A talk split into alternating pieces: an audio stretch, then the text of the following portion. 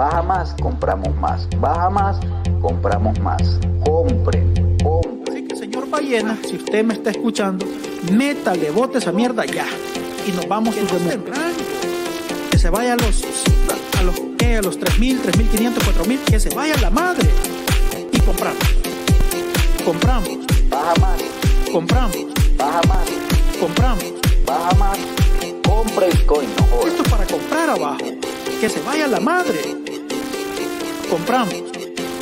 Y compramos. Si nosotros estamos listos para compramos. Eta, eta, eta, tramo. Eta, eta, eta, tramo. Eta, eta, eta, tramo. Eta, eta, eta, tramo. Eta, eta, eta, tramo. Eta, eta, eta, tramo. Eta, eta, eta, tramo. Eta, eta, eta, tramo. Baja más, Tramo. baja más, Tramo. baja más. Tramo. No se asuste, no se asuste. Tramo. Baja más, Tramo. baja más, ram, baja más, ram, lo baja así que los chinos nos van a saber. Pizza, pizza, pizza, ram, pizza, pizza, pizza, ram, pizza, pizza, pizza, ram, pizza, pizza, pizza, ram, pizza, pizza, pizza, ram, pizza, pizza, pizza, ram, pizza, pizza, pizza, ram, pizza, pizza, pizza, ram,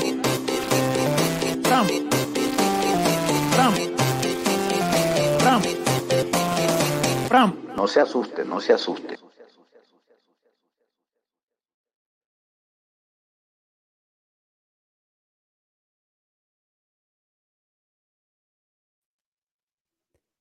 Buenas noches y bienvenidos a la noche del jueves. Bienvenidos a Directo Bitcoin 2140. Qué ganas tenía hoy de, de estar aquí.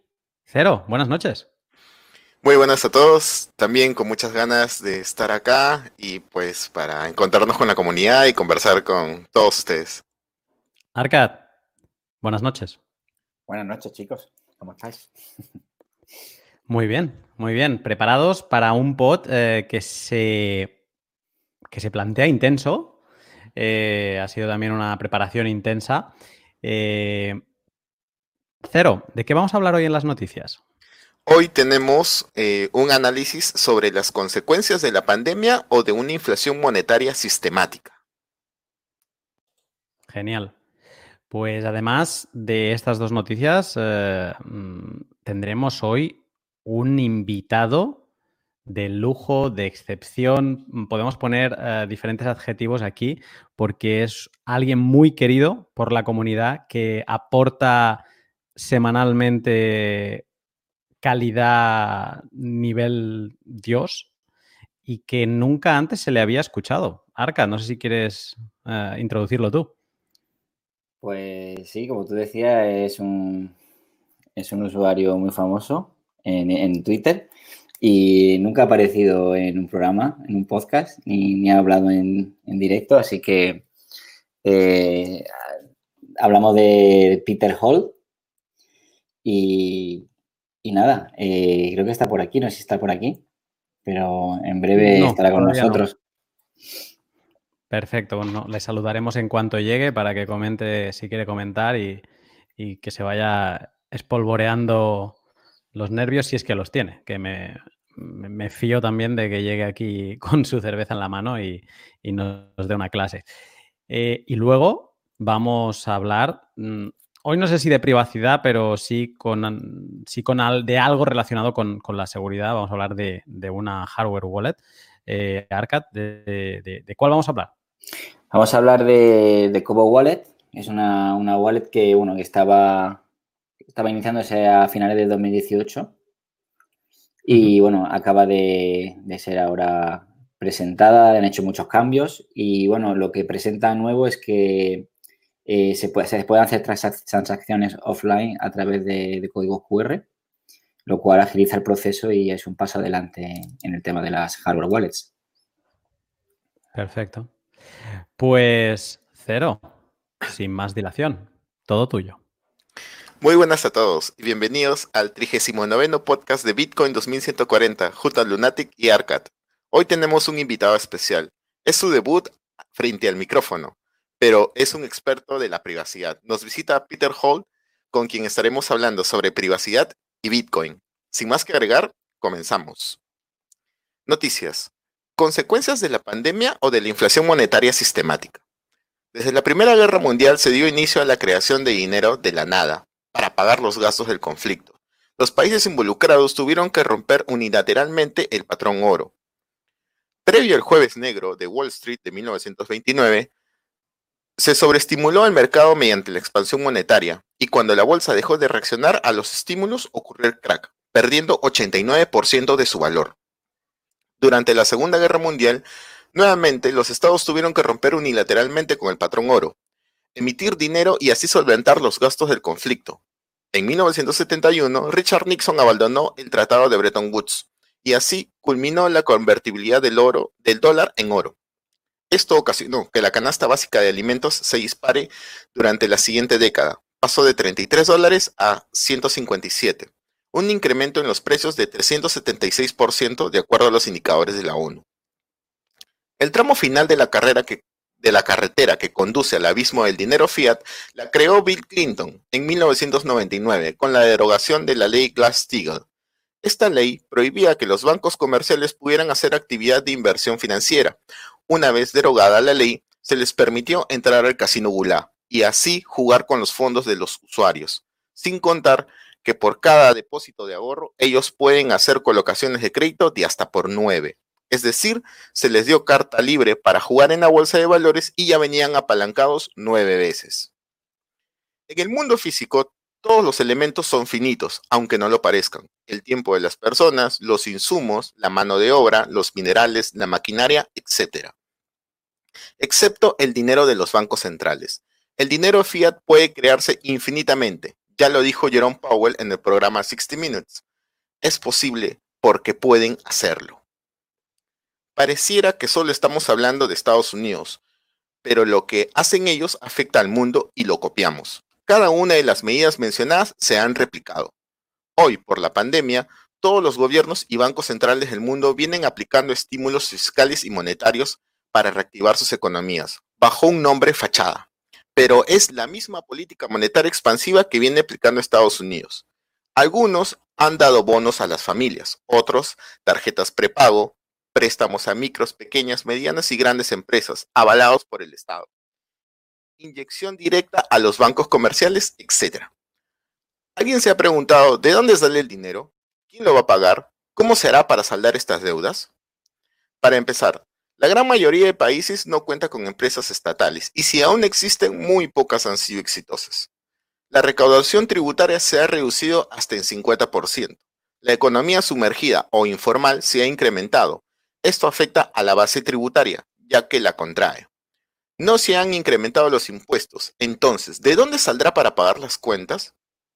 De la impresión de dinero. Y este ya viene con una carga de interés negativo. Nos explicamos. Los bancos centrales ofrecen a los bancos comerciales una, ofrecen dinero a una tasa cercana al 0%, y la inflación prepandemia era entre 2 y 3%. Supongamos que se emite dinero a una tasa de referencia de 0.5% y la inflación se encuentra en 3. Esto genera una tasa real de menos 2.5%, es decir, el poder adquisitivo del dinero fiat está siendo afectado el Banco Central va a recibir un retorno de 0.5%, pero el poder adquisitivo de ese dinero ha caído en 3, por lo que la colocación costará 2.5% en términos reales. El profesor Joseph Stiglitz publicó un artículo hace un par de semanas en el cual habla sobre la trampa de la liquidez y la paradoja de la liquidez. La trampa de la liquidez ocurre cuando se busca estimular la economía mediante expansión monetaria, pero esta no reacciona. Actualmente, las familias que aún tienen ahorros y trabajo vienen generando ingresos, pero están supeditadas a un ahorro casi forzado debido al confinamiento. Su nivel de gasto ha disminuido y se ha convertido en ahorro. Los empresarios no están dispuestos a tomar créditos aunque las tasas de intereses sean bajas, ya que la demanda se ha contraído debido a que la gran mayoría de familias han perdido sus empleos. Los estados han emitido dinero para salvar a las empresas, pero la mayor parte de ese dinero se encuentra estancado en los bancos. A pesar de los estímulos a la economía, no se reactiva y en este momento se encuentra funcionando artificialmente. Solo los bienes de consumo primario concentran la mayor cantidad de demanda. La denominada paradoja de la liquidez que hace mención el profesor Stiglitz refiere a que debido al exceso de oferta monetaria que hay en el mercado, los bancos buscarán colocar ese excedente en las bolsas de valores, cuando su finalidad era que lleguen a las empresas y las familias. Esto deriva de la derogación de la ley Glass-Steagall. Como dice él, es dinero ocioso y los, como dice él, esto es dinero ocioso y los bancos buscarán echar mano para obtener ganancias. Aquí hacemos un alto y un llamado a la reflexión a todos. El dinero es la cuantificación de la actividad económica que se produce por el trabajo de las personas, las cuales han dedicado tiempo, energía y coste de oportunidad. Su dinero nunca estará ocioso mientras gane valor en el tiempo. En estos tiempos de pandemia es complicado visualizar el camino ya que el mundo fiat no brinda soluciones. En estos casos, Bitcoin ofrece la solución a estas dos paradojas. Ellas se producen debido a que es necesario generar dinero para ser solventes. Con Bitcoin lo que necesitas es ser productivo y tus saldos ganan poder adquisitivo en el tiempo debido a la escasez. ¿Usted quiere afrontar, ¿Usted quiere afrontar tiempos difíciles y salvaguardar el dinero de su trabajo? Use dinero duro. Bitcoin le ofrece la solución y lo mejor de todo es que el ahorro está incluido.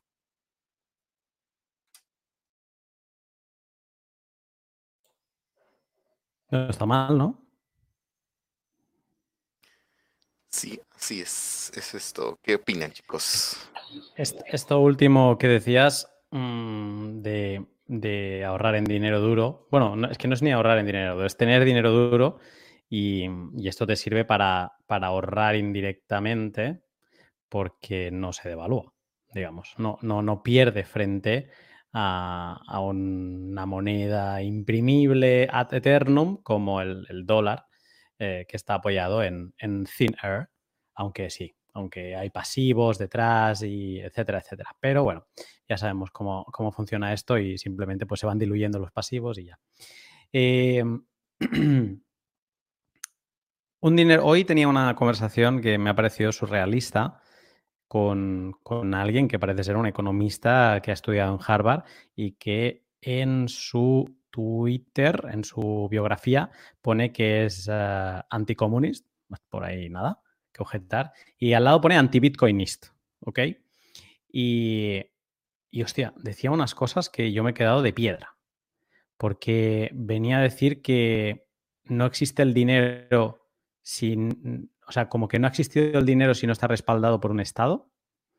Y luego decía que el oro es, eh, es bueno, parafraseaba a Keynes para ningunear al oro y que, y que no sirve de nada, que es un mineral que no sirve de nada, eh, porque realmente no puedes comprar nada con el oro, etcétera, etcétera.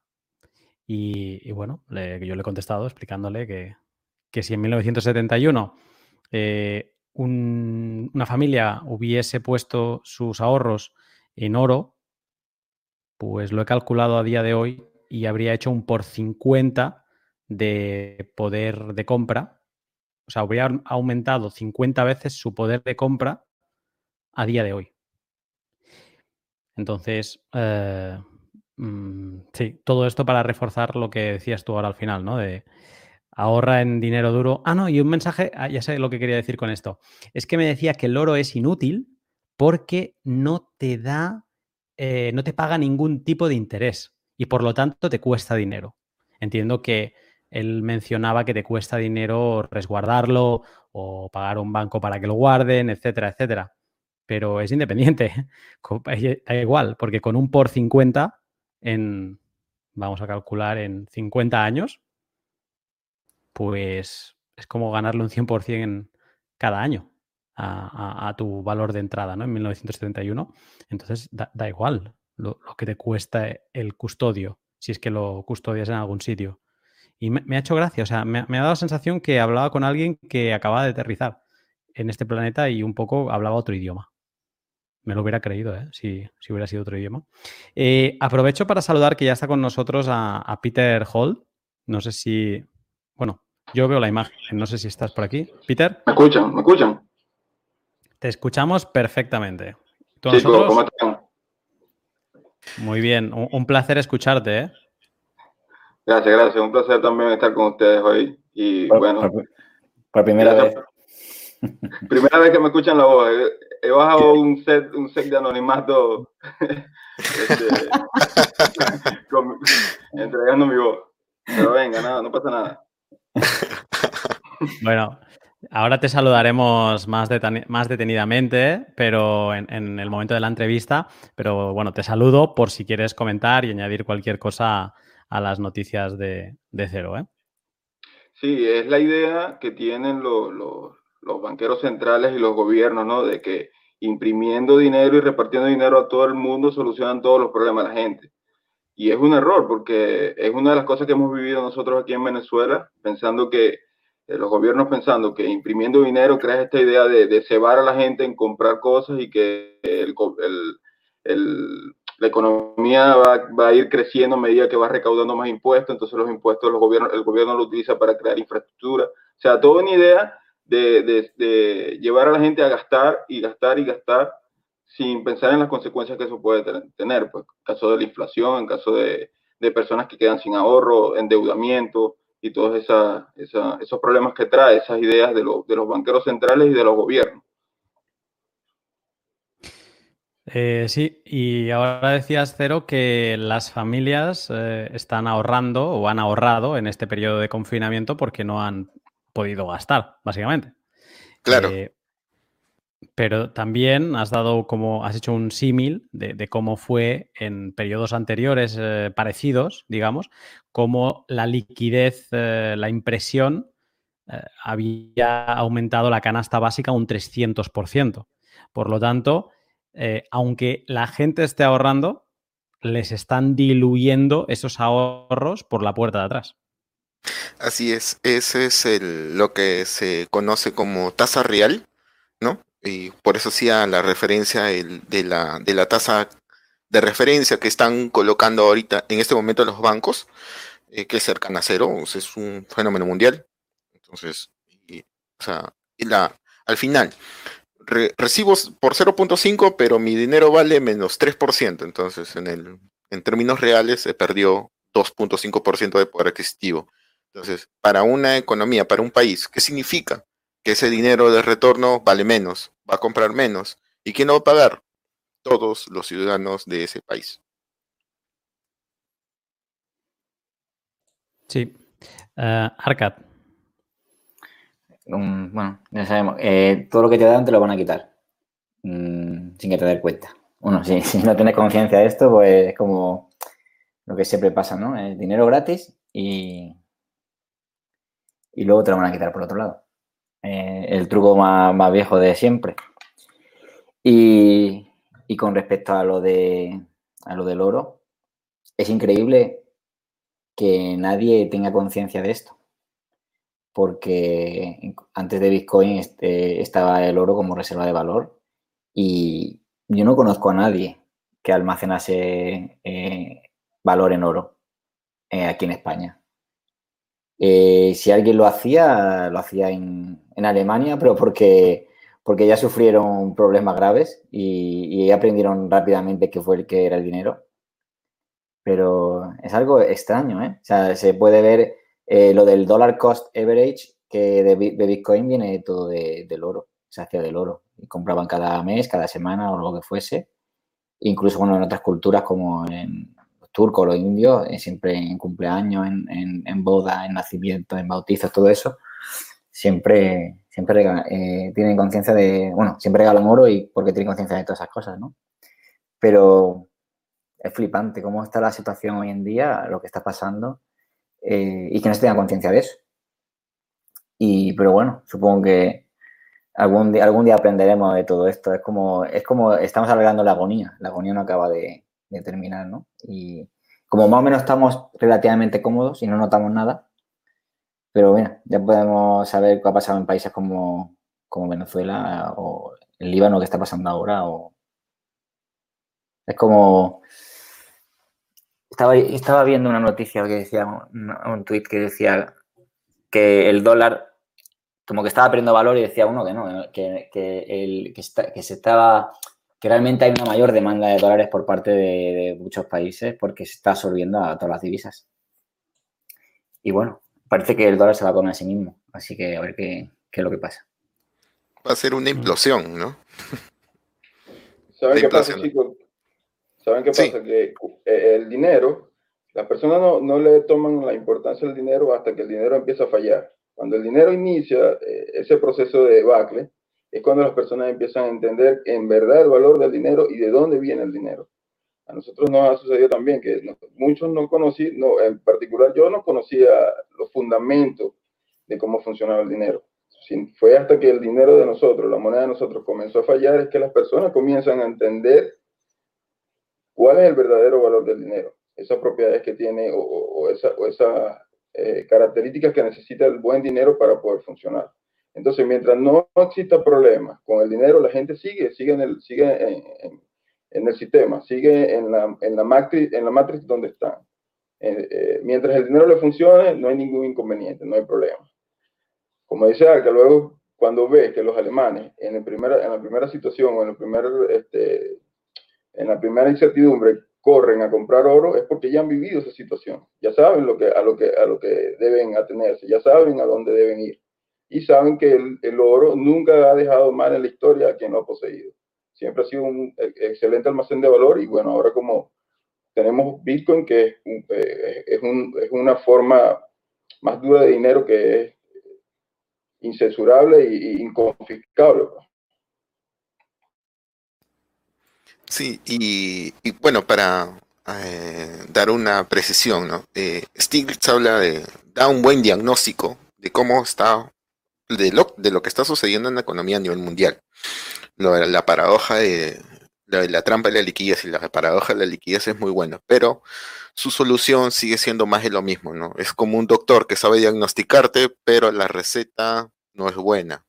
Entonces, mm, bueno el diagnóstico, pero la receta, profesor, no, estimular el gasto, no, ya no, ya, es más imprimir más.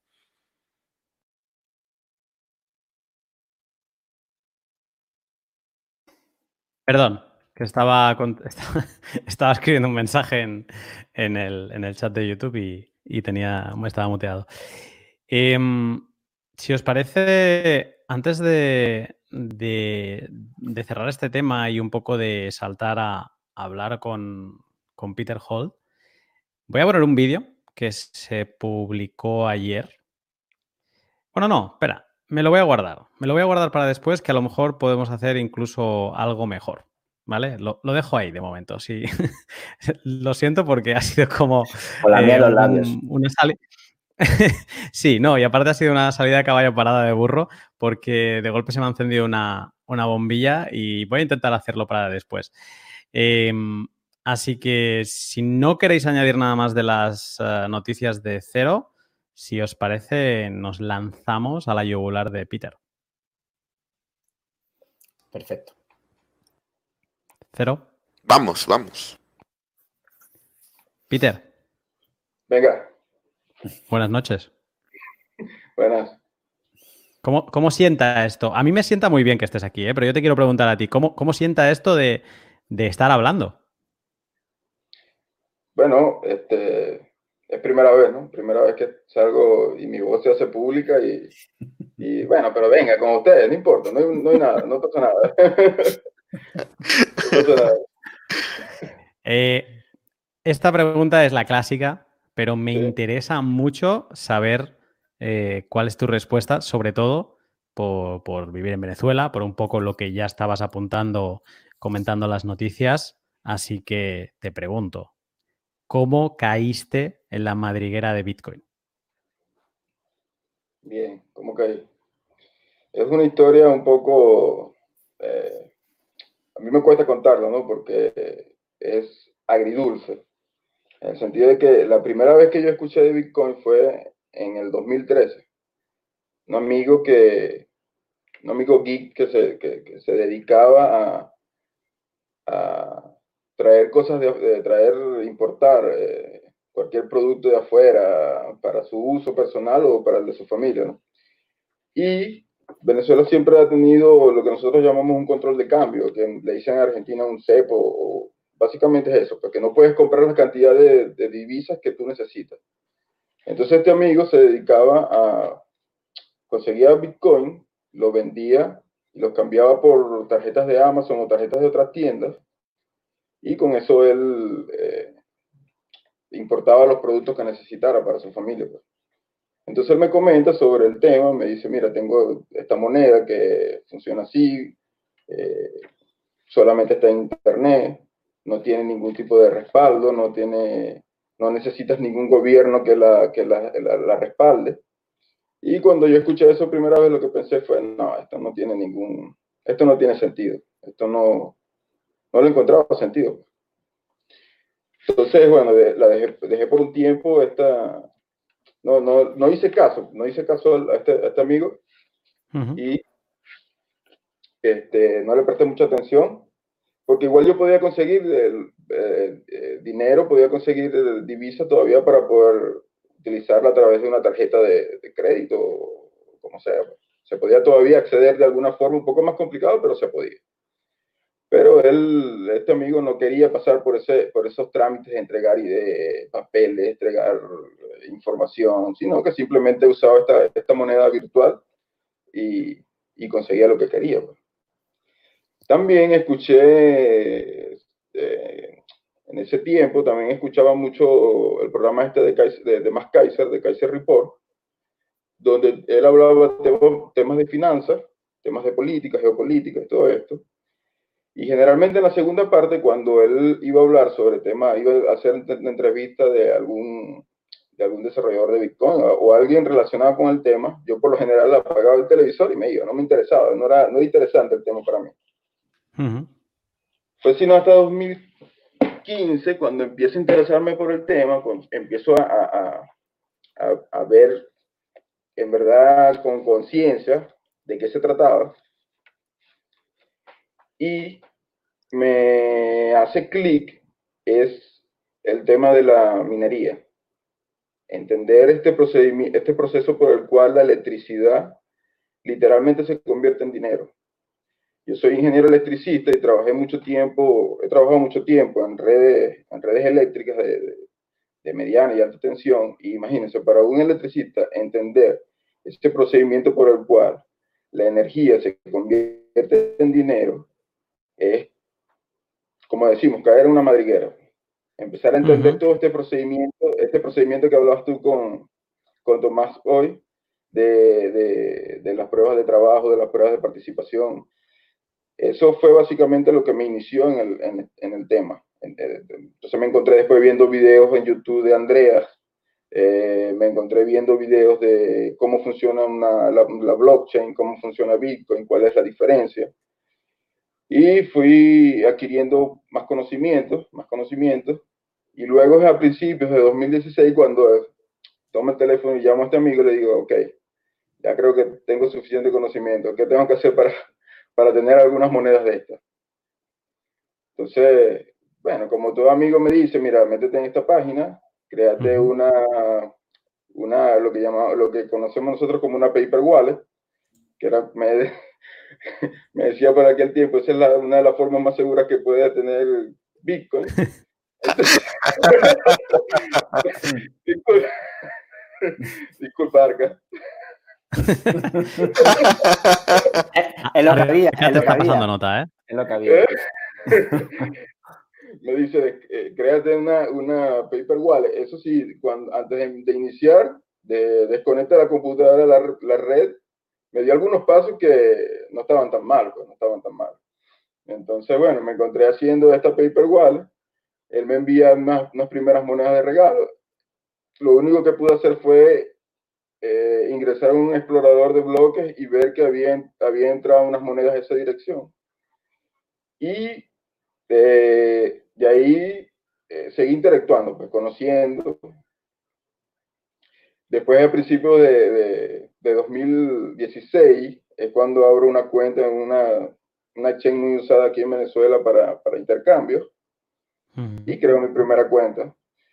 Entonces, ahí entro en una, en una, también en una diatribo, porque tenía las monedas en, en, ahí en, en, en el intercambio, pero no, la no eran mías, eran del intercambio. No, la, no tenía el, todavía no había adquirido el conocimiento de cómo sacar las monedas. Entonces digo, bueno, nada, llamo otra vez a mi amigo, mira, tengo las monedas aquí, estas monedas son Bitcoin, no son Bitcoin, ¿qué es lo que, qué es lo que son?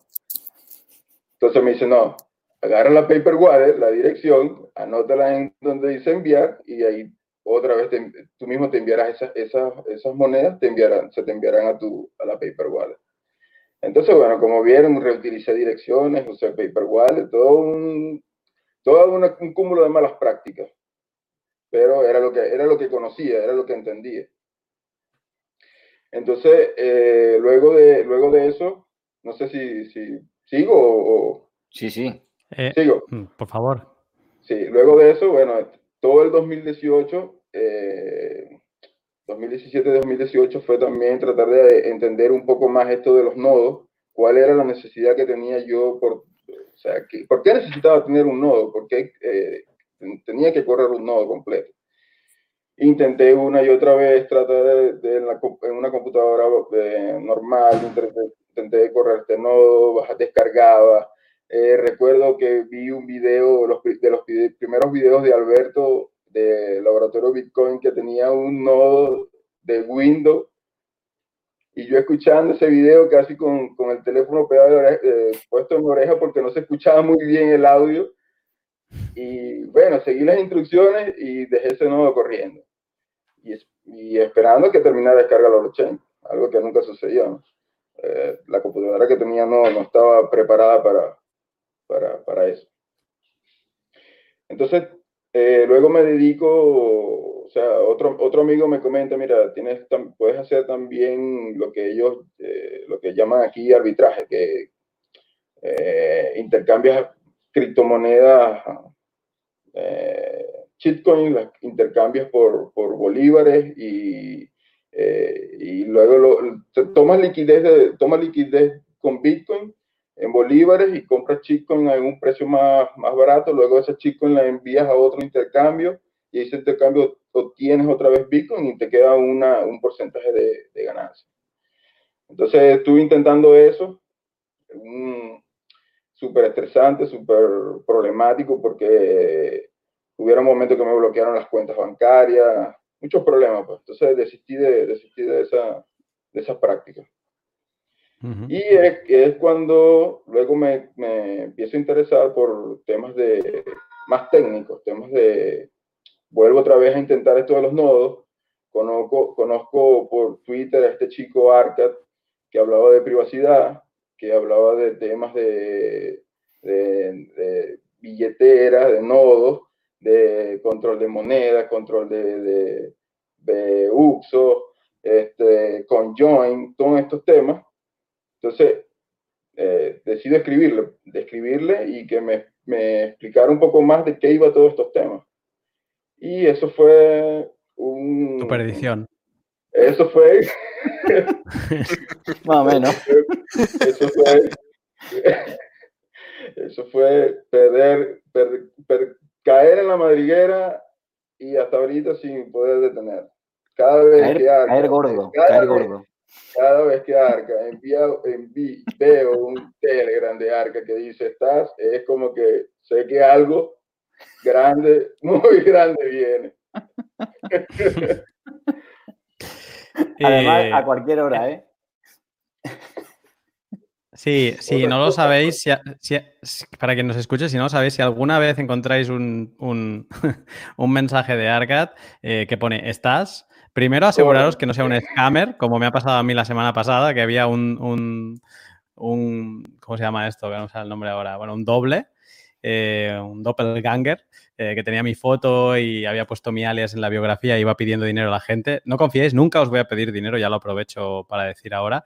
Pues eso, si os abre Arcat y no os está pidiendo dinero y os pregunta, ¿estás? Solo contestadle si tenéis tiempo. O no le contestes. O no le contestes, blo bloqueenlo. Y puede ser a cualquier hora, ¿eh? A las 7 de la mañana, a las 5, no pasa nada. Cuando me da la cabeza. A las 4 de la mañana y. Ah, entre sueños. ¿Quién es? Arcat. Ay, ¿qué fue? 4 de la mañana. Ahí me viene la información y tengo que darla. Y, tengo que reconocer que Pide ha estado ahí conmigo codo con codo y ha sido paciente, ha sido paciente. Tengo una pregunta porque tu historia es como, eh, eh, como que vas dando tumbos un poco, ¿no? De primero, como hacemos todos, de, desechar a Bitcoin como, ah, esto es, es dinero internet, lo que sea, ¿no? Y luego vas entrando, pero parece como que entras desde la, desde la minería, luego un poco como que te vas eh, poniendo más en serio, tocas también temas de arbitraje, etcétera. Y yo te quería preguntar, eh, ¿cuándo tú crees que haces el, lo que en inglés se llamaría leap of faith, que es el, salto al vacío? ¿Cuándo, eh, en qué momento es aquel que dices, sí, esto voy con todo incluso no me importa tener un poco más de la cuenta en Bitcoin, porque es que ya no es más de la cuenta. O sea, esto es el camino, el buen camino eh, que debo tomar para, proteger mi, economía. ¿Cuándo es ese momento? Bueno, sabes que desde un principio siempre eh, estuve enfocado, es, eh, enfocado en Bitcoin. Y la idea de hacer estos arbitrajes era conseguir más Bitcoin. O sea, de alguna forma, usar la, usar la shitcoin de arbitraje, pero obtener más Bitcoin al final del camino. Esa era la idea de hacer esto. Y eh, cuando me encauso, cuando tomo eh, eh, este camino que, que, estamos recorriendo, es cuando, comienzo, cuando inicio las conversaciones con Arcad, preguntándole sobre los conjoin, preguntándole sobre Whirlpool, cómo funciona Samurai, haciéndole consultas sobre esto de los paining, es cuando comencé esas conversaciones por los DMs de Twitter. Eh, y luego, bueno, decido ingresar en el, en el canal, en el grupo de ustedes de Bitcoin 2140, que ha sido un, ha sido un cambio total en, la forma, en la forma en que, en que, en que estoy. Pues. Es un aprendizaje constante eh, con los tutoriales de Alberto, con la información que enviar, con la, con la, la publicación de los artículos. Eh, ha sido un completo aprendizaje y, y, la verdad, muchachos, que yo le agradezco y, y a, los que forman parte del, del, del grupo, eh, los invito también a que, a que participen con esta, con esta nueva, con esta nueva, este nuevo proyecto que es Estudio Bitcoin, que también ha sido un espectáculo hermoso, de verdad, algo muy orgánico que nació desde una idea que hace tiempo Arca me comentó y ha sido de verdad muy, muy, muy especial y, la verdad que yo me siento parte del proyecto, me siento parte de él y, invito a los demás también a que participen. Está, abierto a, todo el que quiera escribir de, Bitcoin y que crea que tiene algo que explicar. Está, abierto y aprovecho para decirlo aquí.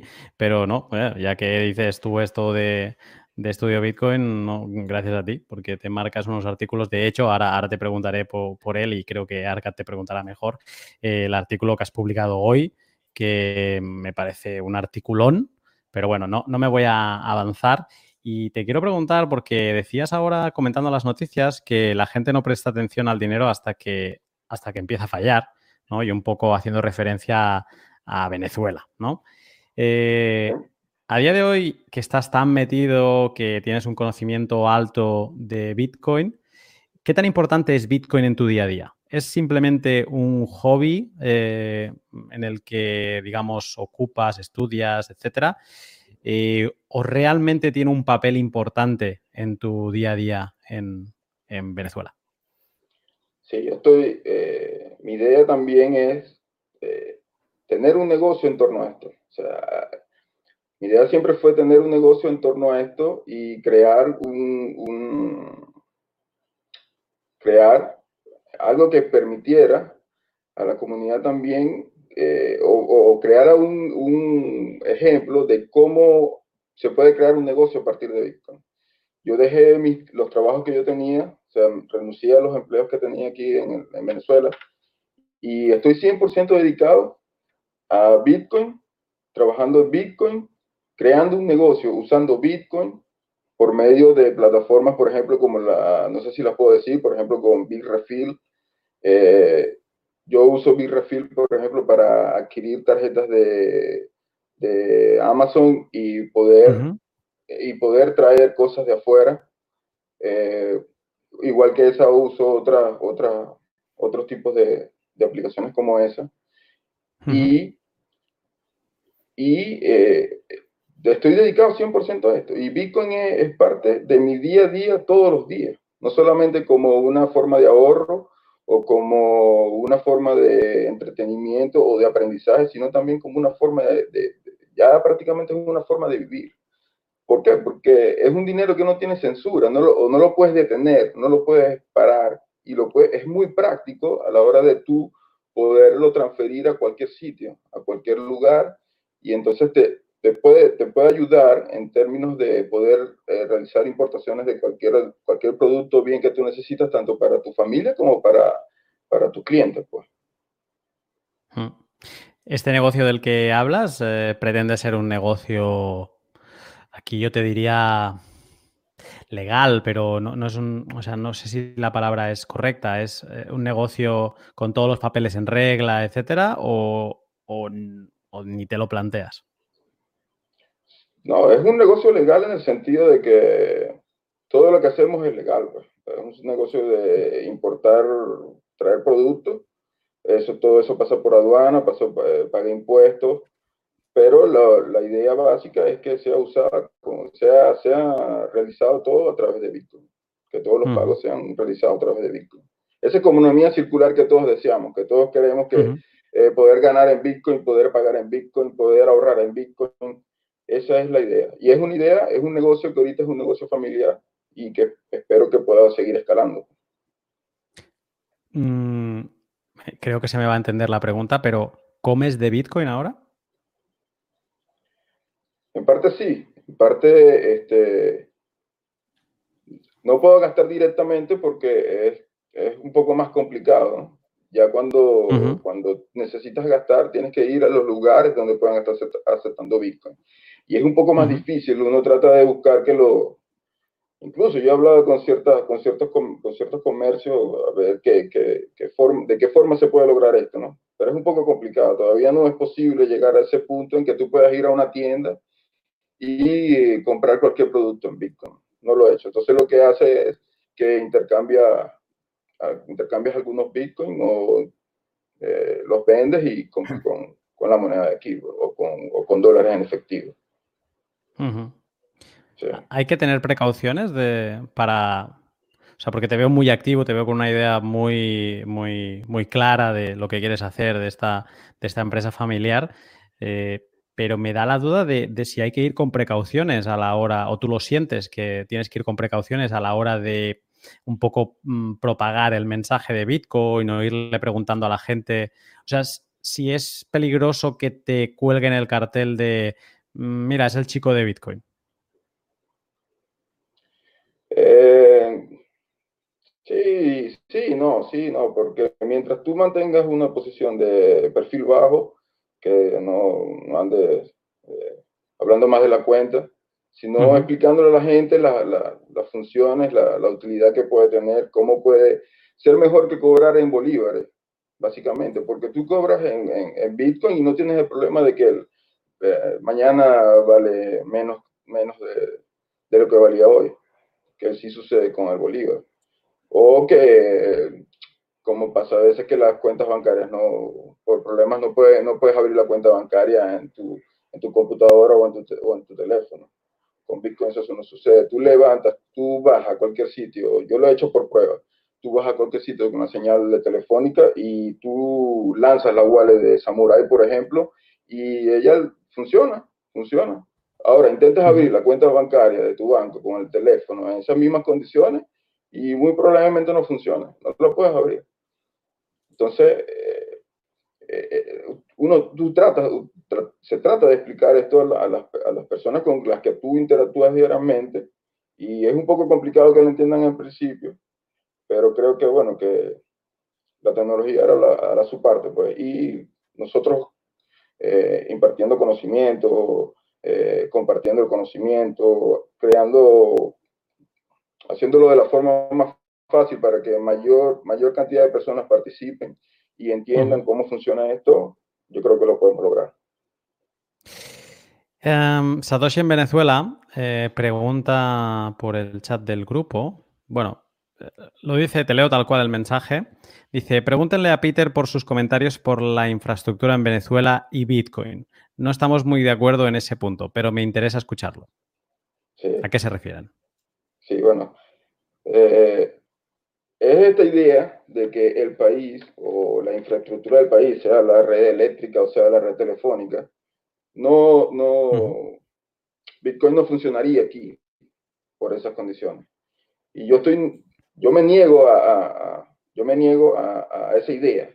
¿Por qué? Porque yo lo he podido comprobar. Yo he hecho, yo he hecho, yo he podido recibir Bitcoin de amigos sin necesidad de una señal telefónica. Por ejemplo, en el caso de, este amigo que yo tenía, yo eh, eh, me estaba pagando un, un, producto que yo le estaba vendiendo, que era una consola de videojuegos, y él no tenía señal telefónica porque en ese momento en su casa se había ido la energía eléctrica. Y aún así, yo con mi señal telefónica y usando el, el, el sistema de envío de hexadecimal de Samurai Wallet, él me pudo enviar una, él me pudo enviar la transacción. Entonces, yo me niego es en el sentido de que no, no podemos tomar eso como una excusa de que la, de que la infraestructura no funciona, de que no hay forma de cómo Bitcoin pueda funcionar aquí en Venezuela, porque, bueno, tenemos que, tenemos que, tenemos que ser, resistirnos a eso.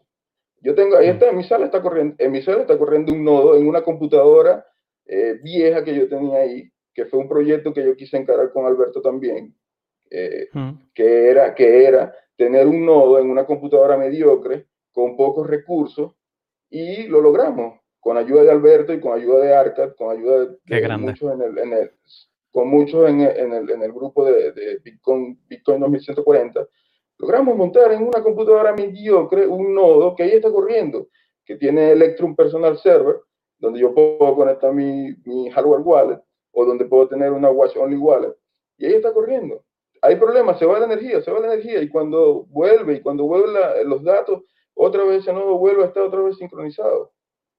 No hay problema por eso. O sea, eso, ahí es donde yo me opongo a esa idea de que la infraestructura no es suficiente.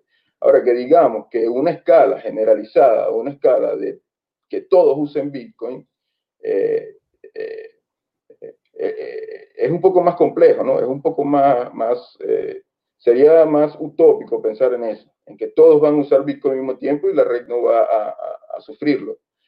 Entonces yo digo, bueno, la gente, aquí en Venezuela muchos usan CL o usan lo que llaman nosotros el pago móvil, que es un pago, un pago eh, a través del celular, y, eso, y esos pagos necesitan también la misma infraestructura que necesita Bitcoin. Es la misma infraestructura, son los mismos datos telefónicos, es la misma red eléctrica. Y aún, y aún bajo esas condiciones, como les digo, yo lanzo mi aplicación de Samurai Wallet en cualquier parte, en la calle, con una, con una señal telefónica mediocre y abre, funciona. He enviado transacciones. Tratas de enviar un pago móvil y, o, o, o, enviar una transacción usando cualquier otra, otra de este tipo de aplicaciones de, de, bancarias y no, no van, no van. O sea, si tú me dices que las, la infraestructura del país, tanto eléctrica como, como telefónica o de datos, no funciona para Bitcoin, tampoco funciona para las otras, las otras aplicaciones bancarias. E, entiendo, perdón, discúlpame, para redondear la, idea. Por favor. Eh, esto, entiendo lo que dices. Puede ser de que, o puede darse la figura de que la infraestructura no sea la adecuada o la correcta para la funcionabilidad de todas las aplicaciones. Sin embargo, lo que estás haciendo es ser proactivo. O sea, no ser reactivo, no esperar a que el, gobierno solucione los problemas para poder utilizar Bitcoin, sino buscas una solución dentro de Bitcoin o la creas para poder utilizarlo. Entonces, en ese caso ya te vuelves independiente de si es que la infraestructura está funcionando adecuadamente o no. Claro, es que Bitcoin se trata de soberanía individual. Soberanía individual es Bitcoin. No hay nada más ahí. Soberanía individual y resistencia a la censura. Es todo lo que necesitamos. Entonces, no podemos paralizarnos porque, o, esperar que alguien más nos resuelva los problemas, esperar que alguien más venga a solucionar que tengamos señales telefónicas, o esperar que alguien más venga y diga, eh, eh, eh, tenemos que arreglar esta, esta, infraestructura para que pueda funcionar Bitcoin. No, se trata de algo individual, algo que tú como persona, como individuo, debes, debes buscar las soluciones a los problemas. Las soluciones a los problemas. Eso, de eso para mí de eso se trata, se trata Bitcoin, soberanía individual y resistencia a la censura. Nada más. Entonces, para ti no es necesario que haya una opción a nivel mundial, sino que las personas que estén preparadas o que digan, oye, aquí está fallando algo, hay que hacer, hay que tomar medidas, son las, son las que Bitcoin va a adoptar en el tiempo. Sí, yo creo que, yo creo que, yo creo que aún las personas, aún las personas sin saber pueden estar usando Bitcoin. Por ejemplo, tengo conocidos que envían eh, le envían dinero a sus familiares y sus familiares no saben que están usando Bitcoin como medio de intercambio para recibir su dinero. Entonces, cada quien, cada uno de nosotros encontrará la forma de cómo usar Bitcoin de la mejor forma. Cada, cada, cada uno encontrará, eh, Bitcoin es una forma de, almacenar valor, Bitcoin es un medio de intercambio en mercados grises o, para intercambios que necesitan que no se pueda hacer doble gasto o que sean resistentes a la censura. Otros usarán Bitcoin para enviar pagos, de micropagos entre amigos que no necesiten tanta privacidad, sino que necesitan enviar dinero eh, regularmente. Cada uno, cada uno encontrará o encuentra la forma de cómo usar Bitcoin. Ese, eso es lo verdaderamente eh, hermoso de esto, es que cada uno encuentra la forma de cómo usarlo, de cómo, de cómo moldear su, su, su, sus bitcoins y, y, la forma en cómo los usas, cómo lo utilizas, cómo te resuelve un problema diario, cómo resuelve un problema eh, de aquí a, a, dos días, o cómo resuelves un problema para tú poder comprar algo, o para tú poder evitar de que, de que un gobierno te deteriore tus tu, tu ahorros. Cada uno encontrará la forma de cómo eh, conseguir esto. Entonces yo pienso que lo primero, es, lo primero que debemos entender es que esto se trata en principio de soberanía individual. Soberanía individual. Si cada uno de nosotros aprendemos cómo usar Bitcoin de la mejor, de la mejor forma, en las, condiciones que, en las condiciones que cada uno crea conveniente y en las situaciones que se le presenten, podemos ayudar a otros a resolver también sus problemas. Básicamente eso. Qué bueno. Eh, estamos aquí escuchándote embobado. eh, ¿Qué te iba a decir? Eh, me gustaría preguntarte eh, eh, en qué andas metido, en qué andas metido ahora, y si quieres explicarnos algo acerca del artículo que has publicado en Estudio Bitcoin. Sí. ahorita estoy esperando que me envíes algún mensaje a ver cuál será la próxima, la próxima locura en la que me voy a meter. El siguiente encargo. El siguiente encargo. Parece un. Arca, no lo sabía, pero parece que tienes aquí un, un club de mercenarios. Sí, sicarios. El club de la pelea. no, bueno, y eh, quería, quería escribir uno, un par de artículos más que tengo ahí en, la, en, la, en las historias de Medium y quería también este, terminar este artículo sobre el set de anonimato que me tenía también pendiente. Mucho tiempo pasé estudiando, dándole vueltas, tratando de entender cómo funcionaba todo esto de, de los conjoin. Y, y eh, bueno, hoy gracias, gracias, gracias a ustedes publiqué el artículo.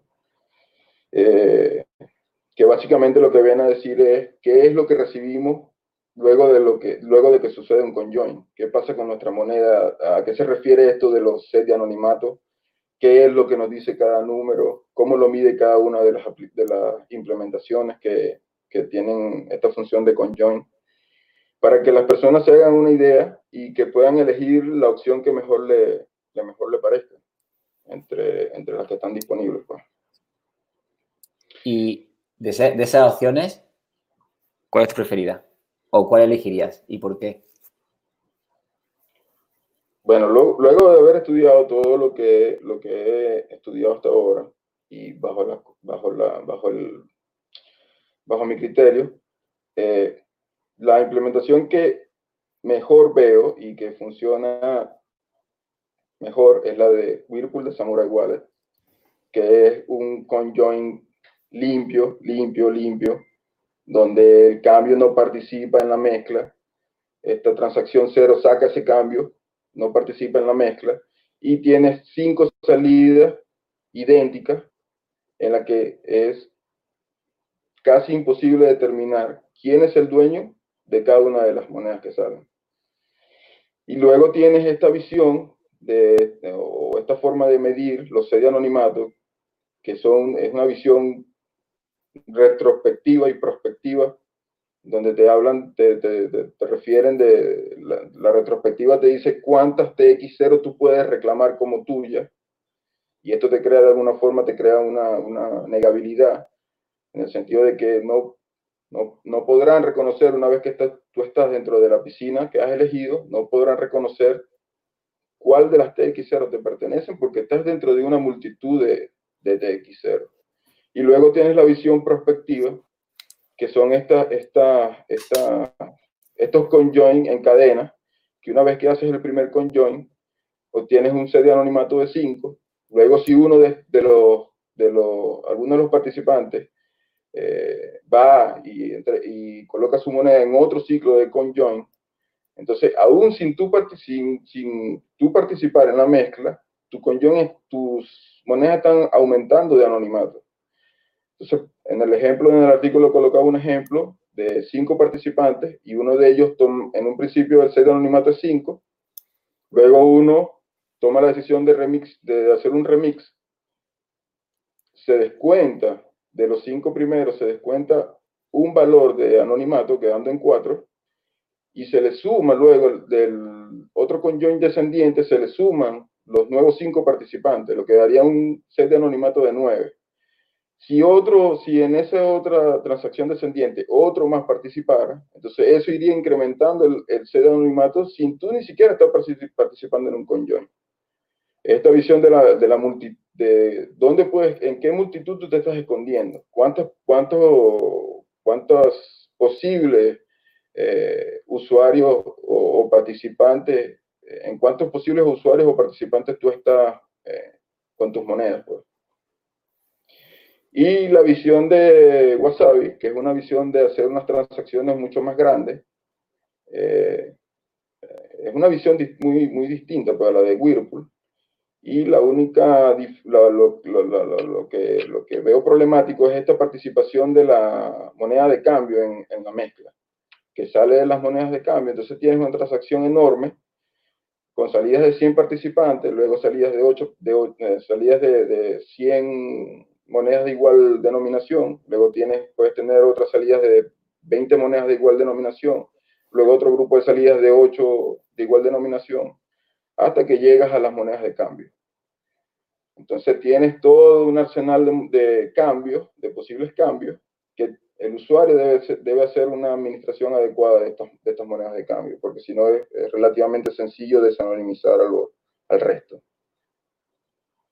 Así que bueno, básicamente me quedaría con Whirlpool. Fenómeno. Eh, antes estaba hablando de, la importancia de Bitcoin en cuanto a soberanía, ¿no? Eh, a título personal, eh, ¿qué setup y herramientas tienes o utilizas para mantenerte soberano y, anónimo? En mi lacto tengo Bitcoin Core, la última versión, Electrum Personal Server. Solamente cargo la XPUT cuando voy a hacer una, cuando voy a hacer una nueva transacción. Mientras tanto tengo el config.ini borrado. Eh, un teléfono dedicado con Samurai y conectado con Dojo, eh, que es el que uso normalmente para recibir y, enviar, o sea, para pagos normales o es, como una cuenta corriente que tengo. Y eh, algún hardware wallet que utilizo para, para pago un poco más que sé que no, no que sé que no, no voy a usar constantemente, sino que son pagos que a mediano plazo. Y de resto, eh, una Watch Only Wallet y un buen, un buen respaldo de la semilla fuera de línea. Entonces, básicamente es eso, Bitcoin Core, Dojo, Electro, Personal Server y, y nada más. vamos, que es básicamente eh, tiene lo que, lo que usan, ¿no? Porque hay mucha gente que, que se pone a instalar de todo, ¿no? Hay implementaciones como MyNode o alguno que tiene todas las opciones y la instala todas, lo cual es un problema también por, por posibles vectores de ataque, ¿no?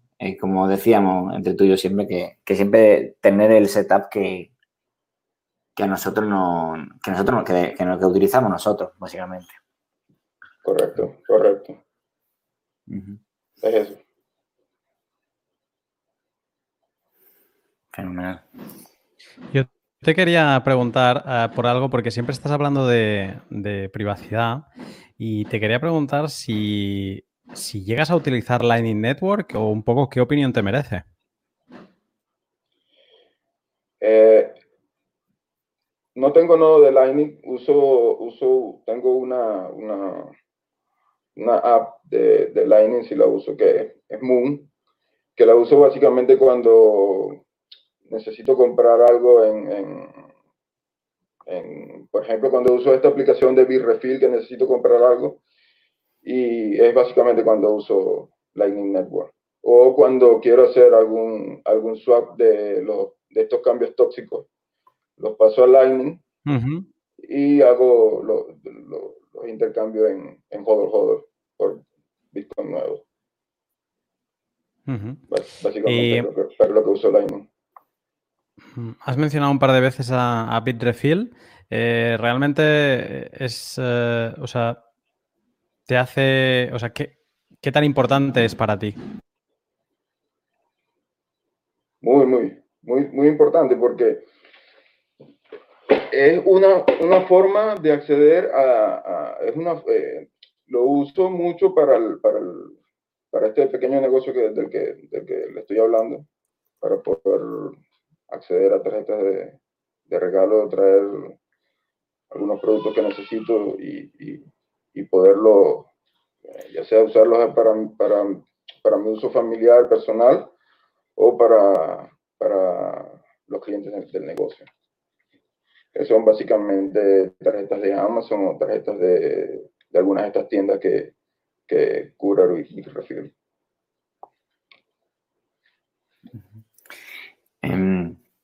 A ver, una pregunta. Eh, ya sabemos que, ha estado metido, muy metido con el tema de los CoinJoin, con el tema de, Samurai Wallet, cómo funciona, porque es un pozo sin fondo esa cartera.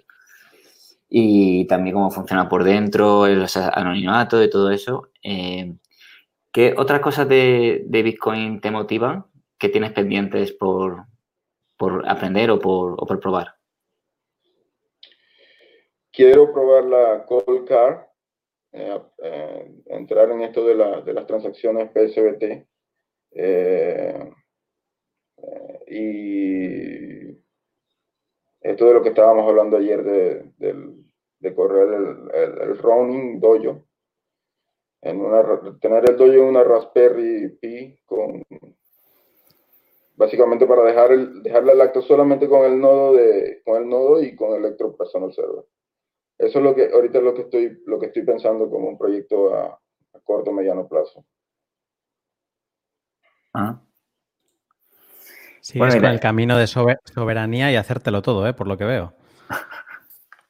Sí, era lo que le comentaba a que eh, el camino fácil era comprar un nodo, cualquiera de estos nodos que venden MyNode o cualquiera de estos nodos, enchufarlo, dejarlo correr y listo, pero no iba a ser suficiente, no iba, a, no iba a aprender todo lo que he aprendido, no iba a recorrer todo este camino que he recorrido. Entonces yo invito a todo el que pueda, a todo el que quiera y a todo el que le interese, eh, empezar desde lo más básico, ir a lo más básico, eh, entender cómo funciona todo esto, saber, eh, curiosar, meter, ingresar en las carteras y, ver qué es lo que tiene para entregarte, qué, te puede ofrecer y luego crear, un, tener un criterio para decir, uso esto, no lo uso, uso esto otro, eh, tengo esta billetera, necesito una hardware wallet para crear una, una, una o utilizo el método de dados. Eh, mientras más conocimiento vamos adquiriendo, eh, perdemos el temor de interactuar con todos estos productos y con todo y con la red Bitcoin en sí. Me, estoy acordando el momento en el que estábamos, porque tú instalaste Electron Personal Server después que yo, pero ambos tuvimos bastante problemas porque no teníamos prácticamente ni idea y desechamos la idea varias veces hasta que lo conseguimos. o sea que lo que quiero decir es que, nosotros no somos, no somos ninguno especialista, somos, solamente somos cabezones que queremos aprender las cosas por nosotros mismos y que todo el mundo puede. Sí, es como siempre te digo, o sea, es ser cabezadura y insistir, insistir. Recuerdo que con eso del Electron Personal Server me encontraba escribiendo la Chris Belcher, ¿por qué no me corría en, el, en mi computadora PIC32? ¿Por qué no funcionaba? Y luego recuerdo que Belcher lanzó después una, una, una, una, nueva versión donde también colocaba el, eh, para computadoras con, con 32 bits. Entonces, eh, eh, fue un insistir, insistir, insistir, insistir, insistir hasta lograr y conseguir lo que... Lo que insistir al más alto nivel. Insistir a Chris Belcher. Pero ese es, ese es el feedback ¿no? que necesita Bitcoin de los usuarios. O sea, es lo que tratando de rescatar un poquito lo que dijo, lo que decía en uno de sus tweets Tomás, de que los 10 minutos de procesamiento de, la red de Bitcoin sirven, eh, están hechos para que sean óptimos para la mayor cantidad de nodos, al nivel más bajo posible, o sea, del hardware más básico posible. Entonces, justamente es lo que le están brindando ustedes con esta, con, este feedback a los desarrolladores, es decir, oye, eh, tengo un, nodo con, con hardware básico y no está corriendo. ¿Puedes arreglarlo? Pues, le estás retornando sus raíces. O sea, no, eleves el, nivel de gasto de los nodos, sino hazlo más accesible para todos. Correcto, así es. Así es. ¿Quién puede decir, quién puede decir que no se puede correr un nodo Bitcoin aquí en Venezuela? No lo, no lo puedes decir porque aquí está un nodo, aquí está un nodo corriendo tranquilamente sin ningún problema. Sin ningún problema. Peter, Disculpe que te interrumpo, una consulta pequeña. ¿Tú has, has, has, eh, has minado altcoins? ¿Has creado un rig de minería? No, no. Nunca me, ah. quise meter en, nunca me quise meter en minería porque la verdad que aquí era un, era un, es un tema muy delicado y es muy problemático. Nunca quise, nunca quise entrar en eso. Ah, sí, como, sí, como, como, como mi, mi, mi, área de especialidad es el tema de, el, tema de electricidad.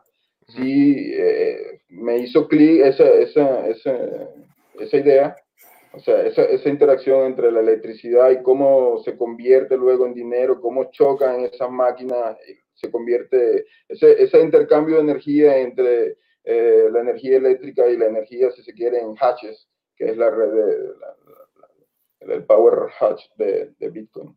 Es una forma, yo, yo, yo, lo, yo lo analizo y lo veo ahora mismo y es una forma también de transformación, de transformación y conservación de energía. Tú transformas la energía de repente del agua, la transformas en energía eléctrica, luego esa energía eléctrica choca contra eso, ese, ese montón de electrones van a una red de cómputo y esa red de cómputo se convierte en dinero, en otra forma de energía básicamente. Mm, te preguntaba porque como has hecho este experimento de nodo básico, entonces yo pensé que también habías hecho, habías creado rig de minería para, para construir cacharros, ¿no? Yo he hecho muchos de esos cacharritos. Ahora tengo que convertirlos en nodos. No, no, nunca me quise meter en minería. Pero no, no, no todo el mundo pasa. No todo el mundo pasa por shitcoin cero. Bueno, acá hay tres que sí hemos estado en shitcoin. Bueno, yo muy poco. De refilón. Ahora dice que no probó. Bueno, bueno sí, sí. Te laves las manos aquí. Pero de refilón. Me alegro de, de hecho haberlo hecho. Eh, pues eh, eh, ¿Para qué? Para haber aprendido. Sí. Ah, si, es, si, es, para conseguir más Bitcoin, también. No pasa nada. Eh, Peter, eh, te agradezco de que hayas venido porque a mí me has tenido enganchado. Eh, me has tenido, yo le he estado escribiendo constantemente a Arcad por privado diciéndole, pero, pero, pero, ¿por qué no hablaba antes? Pero si, pero si es la hostia lo que tiene que, que explicar. Así que te agradezco que hayas venido que hayas hablado por primera vez aquí y te agradezco que lo hayas hecho así, con, honestidad y explicando tu historia. Y de verdad, un, gusto escucharte.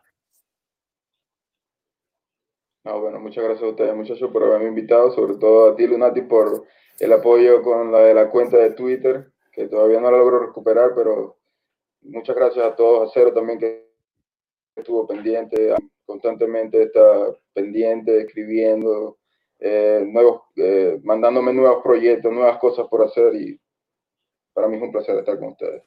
Gracias por todo. Gracias a ti. Eh, gracias a ti y bueno, mm, no hay que decirte que estás invitado a seguir en, la conversación que, tenemos ahora. Hoy no tenemos mercado, así que vamos a seguir charlando de, otros temas y, estaremos más que encantados, si, si tienes tiempo, de que, nos, de que nos sigas acompañando quería hacer un anuncio, eh, más que todo un anuncio a Twitter, porque mm, así como han suspendido la cuenta de, Peter Hodl, eh, también han suspendido la cuenta de Donald McIntyre, que es un desarrollador de Ethereum Classic, que venía haciendo de eh, creando muchos artículos sobre, sobre Proof of Work, las comparaciones con Proof of Stake, y muchos, eso, muchos artículos sobre desarrollo muy interesantes, que ahora ya no está la cuenta, está suspendida.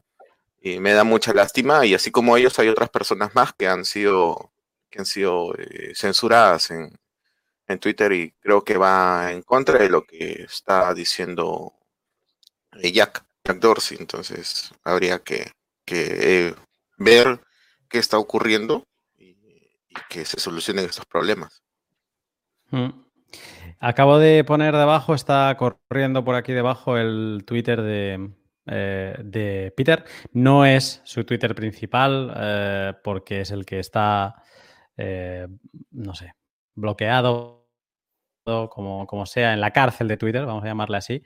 Y entonces, pues bueno, es la cuenta por la que nos sigue dando contenido de valor. Así que aprovechen, aprovechad y seguid a Peter que vale mucho la pena eh, estar viendo todo lo que, lo que... Además que te conocen, has cruzado fronteras, está BitDop por aquí, que también te sigue de cerca, lo sé, un, un eh, también un, alguien que, que aporta non-stop. Así que si eres de habla hispana, tienes que seguir a Peter sí o sí. Pues chicos, si os parece un poco para, para, cerrar la entrevista y para dar paso a una charla, eh, así casual. Eh, bueno, tenemos de hecho que hablar de, la wallet que, que, has dicho. Pero es que voy a poner un vídeo que me lo estoy haciendo encima. ¿Vale? ¿Me dejáis, no? Go, go, go. os, va, o sea, a, Cero y a Arcad les va a sorprender especialmente. Vamos allá. ¿Por qué Bitcoin importa para los derechos humanos? Dos minutos. Hoy, el efectivo está desapareciendo. Bien sea en el Reino Unido, en Estados Unidos, en Suecia o en Corea del Sur, cada vez son menos y menos las transacciones que se hacen con efectivo. Debemos pensar en las implicaciones de una sociedad sin efectivo, donde todo el dinero es digitalmente centralizado. Debemos pensar qué pasa cuando perdemos la privacidad financiera que nos brinda el dinero en efectivo. Debemos pensar sobre los nuevos poderes que ganan los estados y las corporaciones, ya que cambiamos nuestra privacidad y libertad por comodidad y conveniencia. Porque lo que compras y vendes dice mucho más de ti que tus palabras. Porque cuando haces una operación con dinero efectivo, el comerciante no sabe tu nombre, tu email, tu número de teléfono, no sabe realmente nada de ti. Por contra, cuando haces una transacción con tu móvil o una transferencia o quizás en el futuro un chip, revelas una enorme cantidad de información sobre ti que te lleva al control de corporaciones, gobiernos, a la censura, a la vigilancia y gradualmente a la ingeniería social. Por esto, Bitcoin es tan revolucionario, porque se trata de un dinero efectivo electrónico entre pares, donde, a diferencia del funcionamiento del sistema actual, en el que bancos, compañías de software y procesadores de pago están en el medio de cada transacción digital que ocurre, en vez de eso, no hay nadie entre tú y la persona a la que estás pagando. El proceso de pago es realizado por una competición global. Y es por esto que en un mundo futuro en donde tendremos dinero del Estado, dinero corporativo, Bitcoin es más como el dinero de la gente. Es una manera de salir de esto, una alternativa. Ahora, solo el 1% de nosotros usa Bitcoin, quizás 15 o 16 millones de los 7.500 millones de los habitantes del mundo. Pero si seguimos desarrollando esto y Bitcoin prospera, los seres humanos tendrán un tipo de dinero que no puede ser censurado por la autoridad, que no puede ser devaluado por los gobiernos, que no puede ser monopolizado por corporaciones, que no puede ser masivamente vigilado de forma fácil, que no puede ser detenido por fronteras y al que puede acceder cualquiera de nosotros. Y es por esto que Bitcoin importa para los derechos humanos. Precioso. ¿Qué os ha parecido? Muy bonito. Muy bueno, muy bueno. Me he sorprendido. Maravilloso. Con Javier Este vídeo este vídeo nos, ha nos ha despertado hoy en, en habla inglesa, eh, a- hecho por la Human Rights Foundation. Y, y ha sido, bueno, ya lo sabemos, ¿no? Últimamente estamos viendo muchas noticias de, de Human Rights Foundation que, pues, que apoyan, por ejemplo, con, con- una beca, un grant a Chris Dutcher para que desarrolle CoinSwap. Eh, Alex Gladstein está siempre hablando de, de- Bitcoin. Y, pero bueno, ha sido un, gran contenido que ha dado gusto ver eh, eh, esta mañana. Y bueno, y le doy las gracias a- a Javier, porque sin nadie saberlo, él tenía hecho un doblado de, este vídeo y ha visto que yo le estaba preguntando a Alex que estábamos intercambiando mensajes y, y me ha dicho, hey, yo ya lo tengo hecho, pero si quieres lo partimos y lo hacemos los dos. Y a mí me ha tocado, ha sido un gesto de él que he dicho, hostia, Javier, ahí me has emocionado. Y, y nada, lo hemos armado deprisa y corriendo, pero, pero ya está y, y supongo que ahora se encargará de, de compartirlo, que ha sido él también el artista que lo ha montado, así que gracias Javier por ello. Y, Qué bueno. y nada, eh, dicho esto, si, si te parece, Arcad, paso otro vídeo de una cosa que nos vas a hablar. Venga, dale. Vamos. Va- Vamos allá.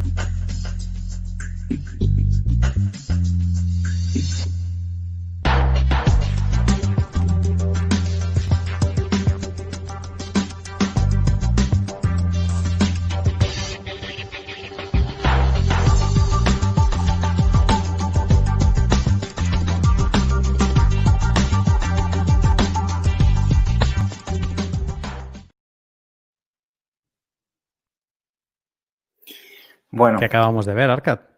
pues acabamos, acabamos de ver una, una eh, hardware wallet. eh, está moviendo ahora mucho en Twitter, que se llama Cobobolt, que viene de China. Y, y nada, eh, la historia fue que recibí un mensaje de Lixin, que es el chico que lleva todo esto en, en- en Twitter, y me dijo que si quería ser un tester de, del, del hardware wallet. Y nada, lo he recibido. Y, y como un niño pequeño, pues estaba probándolo estos días. Y bueno, eh, si quieres, eh, voy a, más o menos hablar de lo que ellos ponen en su página web y lo que y cómo presentan el producto. Y bueno, eh, la información que tengo de ellos es desde noviembre de 2018. Y bueno, se presentaba como una wallet multicoin, ¿vale? Con mucha moneda y con para, para almacenar moneda y todo eso. Pero eso está cambiando últimamente y luego contaré por qué. Eh, lo, novedoso, lo novedoso de esto es que lo que tiene con respecto a lo que, lo que tiene, que no tienen las demás wallets conocidas, es que es un sistema de, de, digamos, de, que se pueden enviar transacciones eh, eh, a través de PSBT, como, como se hacía con Colcar con las tarjetas micro SD, a través de códigos QR lo cual agiliza, el proceso bastante. O sea, desde crear eh, carteras eh, Watch Only en Electro, en Wasabi o en, en el propio móvil con su aplicación, hasta poder firmarlas, lo cual, es bastante más user-friendly y creo que es, uno de los, de, los, pasos que van a, seguir la, la hardware wallet futuro. Porque, bueno, al fin y al cabo lo, que queremos es eh, que todo sea más sencillo para todo y que se pueda utilizar. Bueno, ellos eh, básicamente dice que la transmisión de código a través de código QR, pues, que es, digamos, mucho más favorable que a través de Bluetooth o USB. Ya sabemos que, dejan metadatos y pueden tener algunos problemas de, de privacidad. Y luego ellos tienen eh, un elemento seguro donde se alojan las claves privadas eh, y donde se almacenan para, para, que, para que estén de la forma más segura posible. Eh, luego ellos dicen que, que, son pioneros y que es el primer firmware que de, de, fuente abierta, ¿vale? De la industria de hardware wallets y que, bueno, que generan la entropía a través de, de TRNG, que es sistema, y, que, bueno, que, que todos almacenan ese elemento seguro. Eh, también, por lo que he visto, eh, ha, habido, muchas críticas en los últimos meses, eh, hace, meses, porque es una, una cartera multi, era multicoin y todo el mundo, pues, claro, porque estaba de que hay más vectores de ataque, de que de que no está segura, si lo que buscan seguridad cuando hay mucha moneda no están segura. Y ellos han, lanzado un, firmware solo para, Bitcoin, ¿no? Como lo que hizo Bitbox 2 también eh, en su momento. Eh, eh, actualizan el firmware a través del micro SD, como hace Colcard, ¿vale? Aparte, bueno, aparte de poder eh, eh, bloquear el dispositivo, lo tienes que bloquear, te obliga a bloquearlo con un, código PIN al menos de 10 dígitos. También puedes, digamos, desbloquearlo a través de, una huella dactilar. Y bueno, tiene un mecanismo de autodestrucción en el caso de que, el hardware wallet eh, se, modifique o se, o se abra, se borra automáticamente la, la, clave privada dentro del elemento seguro. tiene dos baterías sobre todo el, modelo Cobovolt Pro tiene dos baterías, una es una recargable y otra a través de pilas, más interesante, que se pueda, que se pueda quitar, que sea que no esté dentro del dispositivo. Y bueno, tiene una pantalla que es como un móvil. El aparato es prácticamente un poquito más ancho que un móvil, un poquito más pequeño que de largo que un móvil. Y la verdad es que la usabilidad me gusta mucho, es muy, muy fácil de usar.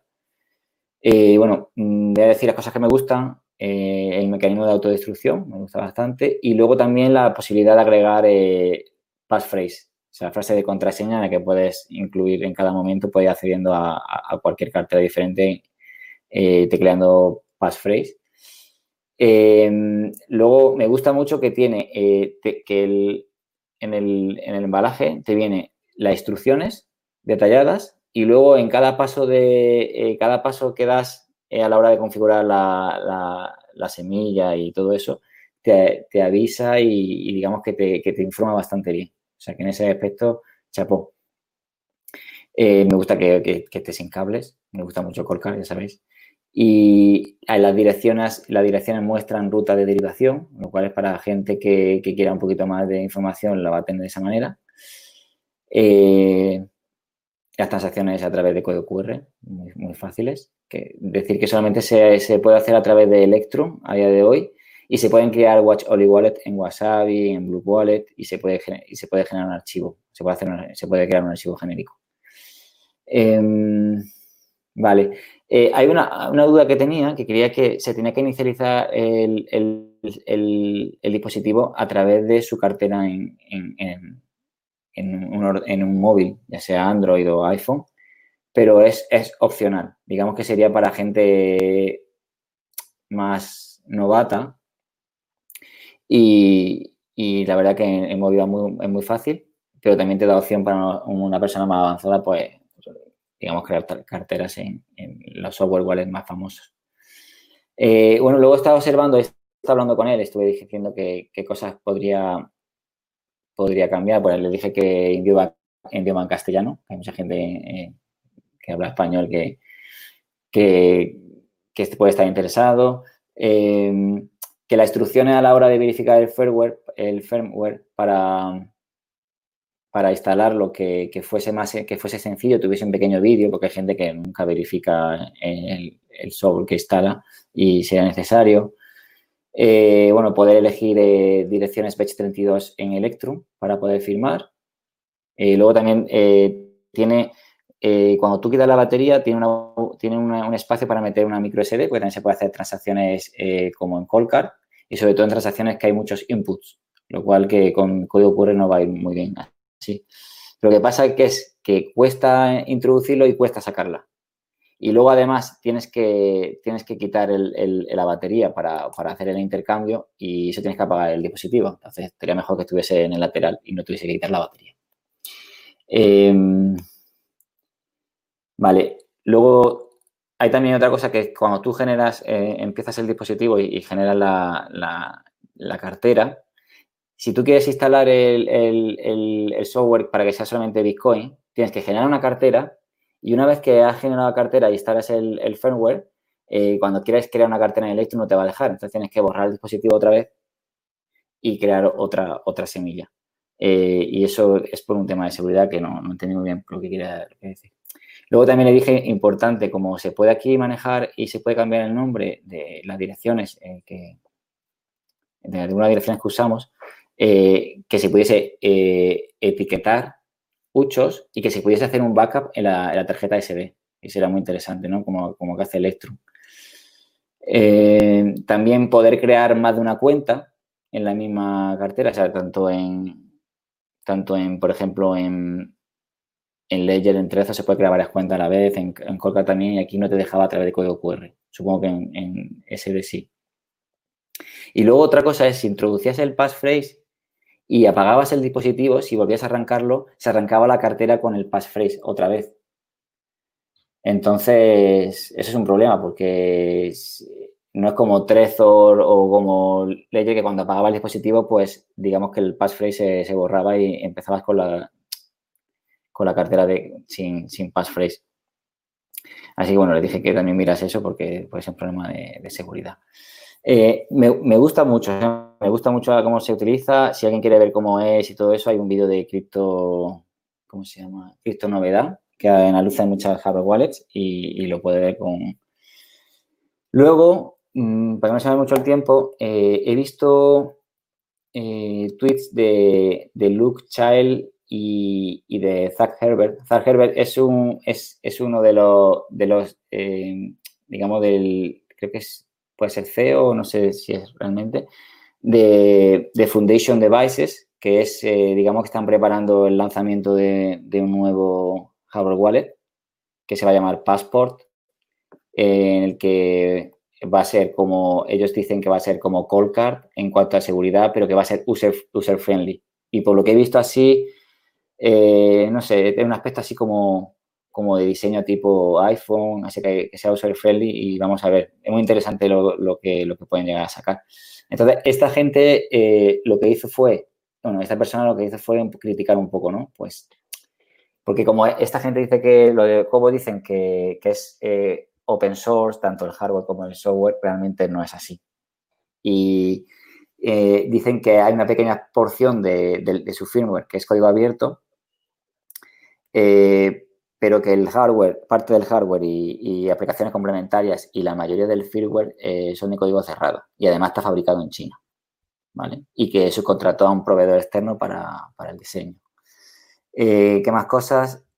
Eh, bueno, ellos dicen que, el proveedor del elemento del elemento seguro eh, que no es tan, no es tan grande como el, de, el de, no, el de Colcar, porque Nova dijo que, necesitaba más información y dijo que el elemento seguro no era tan, no, el proveedor no era tan grande como el de Colcar y, y, que, y que no pueden compartir el nombre porque no, porque no quieren aumentar su superficie de ataque. Pero que si ellos quisieran, pues podrían compartirlo con ellos y todo eso. Vamos, que estuvieron, estuvieron como criticando bastante y metiendo mucha caña. Y después de esto han, eh, reaccionado muy bien, han, actualizado el, firmware eh, totalmente, eh, se han dedicado más hacia Bitcoin, han escuchado a todas las personas que han probado el software, el, hardware y, han expuesto ideas sobre él. O sea que realmente se han, se han sabido adaptarse muy bien y trabajar muy duro para digamos, mm, cubrir las deficiencias que se estaba viendo. Eh, eh, aquí he copiado un montón de cosas, porque bueno, también Lucha él decía que, que como al ser el sistema Android y está parcialmente en open source, que realmente también tendría una superficie de ataque, eh, que alguna, que la librería criptográfica 99,7% pertenecía a, terceros, aunque luego, bueno, uno de los desarrolladores dijo pues que, que, estaban bien auditados a través de JavaScript y todo eso. Eh, yo le he preguntado y, le he dicho que qué opina de lo que han, que han comentado tanto Zach Herbert como Novak y, alguno más, y Luke Child. Y bueno, dice que, están tratando de arreglar eh, esa parte del, sistema operativo Android para que sea abierto, que dicen que, más o menos está al mismo nivel que, el elemento seguro que, bueno, que el chip que tenía Trezor en, cuestión de, ser código abierto y que, bueno, que están también trabajando en el, algoritmo criptográfico y que, bueno, que incluyeron también para no, para no confiar, si el que no quiera confiar 100% en la generación de claves, pues como hizo Colcar, pues que también eh, incluyó la tira de dados para aumentar la entropía. A ver, siempre hay que, hay que ser cauto cuando aparece un nuevo hardware wallet en el mercado porque lo van a, lo van a superanalizar los demás, los más competidores. Incluso, bueno, ya sabemos que el equipo de, Ledger, de Don John Ledger, eh, van, a, van a ver cómo, lo pueden atacar para ver si tienen vulnerabilidades. Y, destriparlo. Sí, y, bueno, siempre en los hardware hay que dar tiempo. Hay que dar tiempo a que, a que, bueno, que se vaya viendo cómo va funcionando, que se vaya viendo cómo se van desarrollando. Pero un aspecto muy bueno es que han ido, han ido eh, compartiendo a, este dispositivo con algunas personas que ellos, que ellos creían que podían dar información sin obligarte a nada y nada de eso y, han escuchado y, bueno, como en, los updates que han hecho en la página web se puede ver que, que han cogido ideas de muchas personas y la han llevado a cabo. Así que bueno, en cuanto a usabilidad me encanta, o sea, es muy, muy fácil de, manejar eh, a través de la pantalla táctil. Pero bueno, al final lo importante es que, como decimos, que tanto el hardware como el, el software, o sea, tiene que ser de código abierto. Y vamos a ver, ellos dicen que van a liberar eh, el código abierto completamente, creo que en, en seis meses, pero vamos a ver, vamos a ver lo que dicen luego los demás. Y luego, bueno, otra cartera que hay parecida a esta que se llama Engrave, eh, la cual me da menos confianza porque, bueno, ellos, eh, ellos sí se basaban en multicoin, eh, parecido, es también parecido al envío de transacción a través de códigos QR. Y, bueno, bajo las presiones también y todo eso, pues decidieron que, dijeron que iban a liberar el, código en, en GitHub, que todavía no han hecho. Y bueno, y esto de Cobo sí, han hecho, tener el GitHub, el GitHub y, puedes, y puedes acceder y compartir y, ver la información que han compartido. Así que bueno, a ver cómo solucionan esos problemas de esa parte del hardware que no es y del software que no es código abierto. Y, a ver, yo creo que habría que verlo, pero mm, Creo que el Ledger es más caja negra que, que, que, y no llega a ser tan open source como Trezor. Pero ya sabemos que Trezor tiene el problema del, del chip, que es, que es craqueable. Y bueno, eh, otra de las cosas importantes es que cuando, cuando en un hardware wallet la pantalla sea más pequeña y necesite menos recursos, menos vectores de data que va a tener, eh, eh, va a tener como Polkadot. y bueno, y bueno, estoy expectante a ver lo que esta persona que estuvo criticando de forma constructiva, pero criticando a Cobo, a ver qué es lo que saca. Y, bueno, se pone que en dos semanas también. se estamos viendo grandes cambios en hardware wallet, la verdad. Y bueno, eh, se está intentando crear un punto medio entre, bueno, un punto medio no, pero eh, conjuntar la usabilidad, que sea user friendly y que, y que se asegura y que, y que no tenga ataques. Sí, yo, me estoy encontrando estos días con la necesidad de, formar a gente que no, que no ha tocado Bitcoin nunca, amigos y algún familiar. y en ese momento te planteas, pues, eh, pues cómo, qué recomendarles, ¿no? Y sí que es verdad que mm, hubo una persona que estaba muy motivada y salió un poco con el camino que a mí me gustaría enseñarle a todo el mundo, con, con su wallet, eh, con su semilla, sabiendo que lo tiene que guardar bien, etcétera, etcétera. Y, y luego otra persona a la que le, le, encomendé a, a, Bitbox, porque creo que es una, una buena wallet para entrar y muy user friendly, sin llegar al nivel de Cobo Wallet, porque Cobo Wallet quizás es eso, es como que tienes un Android ¿no? en la mano. Y, y, es muy curioso y, creo que hay un nicho de mercado para este tipo de personas, para las personas que empiezan. También es verdad que cuando empiezas en Bitcoin muy rápidamente escalas de nivel. Y entonces, no sé si... O sea, o te quedas en, en Shitcoiner, que yo creo que es un mercado grande de Trezor y, y de Ledger. Y entonces te quedas en estas sencillitas. Pero si te vas a Bitcoin, muy rápidamente escalas. Y ahora, por ejemplo, que Bitbox puedes conectarla con, con Electrum, pues bueno, pues digamos que por un tiempo puede ser tu, tu wallet porque tienes coin control. Bueno, dentro de Electrum tienes esto para todas, ¿no? Eh, pero bueno, que está bien y que la gente, el equipo que hay detrás, pues está hasta Dicus y hay gente así de filosofía eh, Cypherpunk, pero a la que escalas en más, más en conocimiento, te aparece Colcar y, ostras, es, un sector complicado, ¿eh? Porque los de Colcar sí que están, están metidos hasta la médula en, en, en ser la punta de lanza de, de, todo, que están implementando VIPs, el VIP 85, ¿no? Que comentábamos hace un par de semanas, que están yendo al, al bleeding edge, como diría en inglés, al límite último, a lo más actual, eh, siempre con seguridad, claro, e implementándolo en pro de la seguridad. Mm. De, bueno, de hecho, el, la, el, el Hardware Wallet Passport eh, tiene el elemento seguro idéntico al de, al de Colcar. Entonces va a ser interesante a ver cómo, cómo lo presenta. Y eh, bueno, Colcar, yo creo que hasta que se aburra Novak. O sea, que no, si, se, si, se, aburre, pues dejarán de desarrollar, pero viendo el ritmo que lleva, esta gente va a seguir produciendo y va a seguir eh, sacando más versiones y va a seguir innovando. Porque son, son cyberpunks, son cyberpunk de, de, de hace muchos años y, y, que, y que necesitan de esos dispositivos para ellos mismos. Entonces, pero sí está claro que se necesita alguien que entre, que, que también que sea más user friendly para, para, todo. Porque, claro, si entra alguien, ahora quién, ¿qué le vas a recomendar? Eh, ¿Le vas a recomendar un Trezor? Porque, claro, tampoco le vas a decir a un, a un, novato que ponga un passphrase de primeras para liarlo más. Porque si le pone un passphrase y ahora luego tiene que hacer un passphrase adecuado. Entonces le pones Trezor eh, poniendo en, en riesgo que alguien se pueda hacer con el dispositivo y te pueda hackear, que es muy complicado ahora mismo a día de hoy, pero si alguien se hace físicamente con el dispositivo puede, puede pasarle. Y otra cosa que le recomiendas Ledger, que hay que, que hay que, confiar al 100% en la compañía, porque como no podemos revisar el código, o sea, no podemos, podemos confiar en ellos en función del historial que tienen y en función, en función del equipo, el equipazo que tienen de, de, de investigación en seguridad.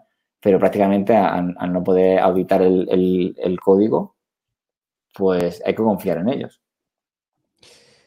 Yo tengo, yo tengo claro que el primer paso para una hardware wallet, eh, para alguien que empieza, es el hecho de firmar mmm, con un elemento seguro que, que, aunque lo conectes al ordenador, digamos que mantenga tu llave privada fuera del ordenador, ¿vale? Eh, que sí, que puedes tener un malware, que puedes tener una vulnerabilidad, etcétera. Pueden haber varias casuísticas que el hecho de conectar eh, te, comprometa. Pero es que creo que no hay otra manera.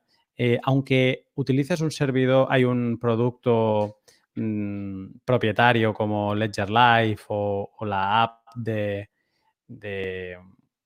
de, Bitbox que se conecta a sus servidores, etcétera. Yo creo que aunque empieces así, filtrando tu XPub, yo creo que el, el, primer paso es firmar desde fuera de tu ordenador, que dejar de utilizar una hot wallet y pasar a una hardware wallet.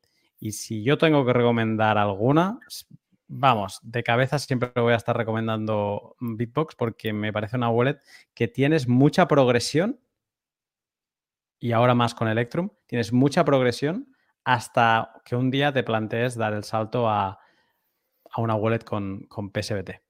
Claro. Bueno, además, cuando estamos comentando eso, que el problema de Bitbox era que no se podía conectar a Electrum, a Wasabi, al que no tenía ese, ese support.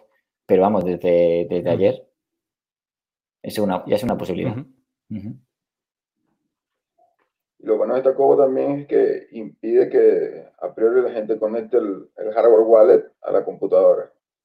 No, no deberá forzado, el usuario se verá forzado a, a usarla con con para generar los pagos con los códigos QR. O sea, no se conecta y es imposible conectar a la computadora, lo cual es, en cierto sentido es muy bueno.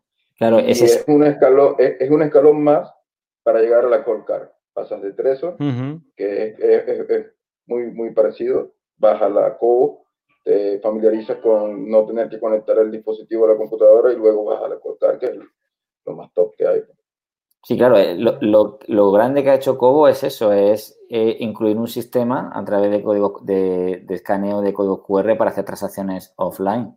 Eso es un salto muy grande. De hecho, tanto Engrave como Passport lo van a tener. O sea, ya las hardware ya están pensando en eso. se, ha dado un salto grande en cuanto a, porque bueno, con Colcar es con micro, con micro SD, aunque Cobo también te permite hacerlo con micro SD. Entonces, versátil. Y, la, y las otras se quedan atrás, por ejemplo, Ledger y, y, Trezor se quedan atrás, porque ¿cómo creas, ¿cómo creas un pago con código QR con ese dispositivo tan pequeño? A ver, Entonces, en ese punto, se verá forzado tres horas al menos a crear un, sistema como el de Colcar con la tarjeta SD. Está claro. A ver, Ledger tiene su mercado. Tiene su mercado de, personas que tienen un montón de monedas y que tienes un mercado gigante. De hecho, tiene que ser el hardware wallet que más venda con diferencia de todos, ¿eh? Y con Trezor, pues Trezor o se adapta o muere. Porque no puede, no puede ir eh, vendiendo dispositivos con el chip eh, con el chip que puede ser hackeable. Entonces, tendrá que hacer algo, tendrá que. O, porque, porque muchos dicen que tiene que parar la producción, pero a, lo mejor cuántos tienen ya en el mercado. O sea, la cuestión es que tiene que ya pensar en, un dispositivo nuevo, si quieren seguir teniendo estar en competencia.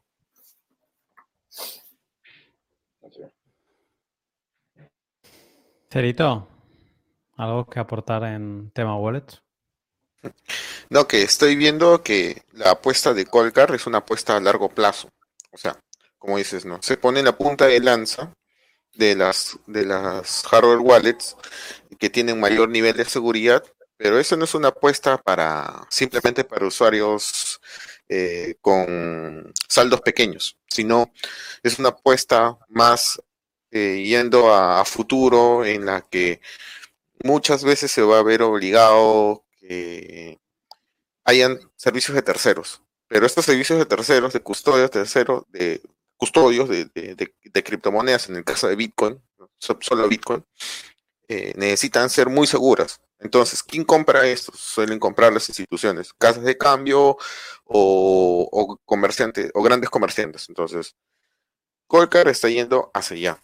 Colcar no va por los chiquitos, porque también cuesta, es caro. Entonces, mm. Eh, es, es, una apuesta más a largo plazo que, y, que en el tiempo estamos viendo que se está digitalizando el dinero. Entonces, eh, la tendencia es hacia, hacia la digitalización del dinero. Y una de las formas de digitalización es Bitcoin. Y, la, y la hardware más segura tiene que ser, tiene que, tiene que ser la, la, principal, el principal referente. Claro, y, además ahora que se viene, que se va a venir la tendencia hacia carteras multifirma, aunque hasta entonces, bueno, pues digamos que no, era tan fácil y a día de hoy pues se va a ir extendiendo poco a poco y, se puede crear con varios dispositivos de diferentes marcas, lo cual también aumenta la seguridad.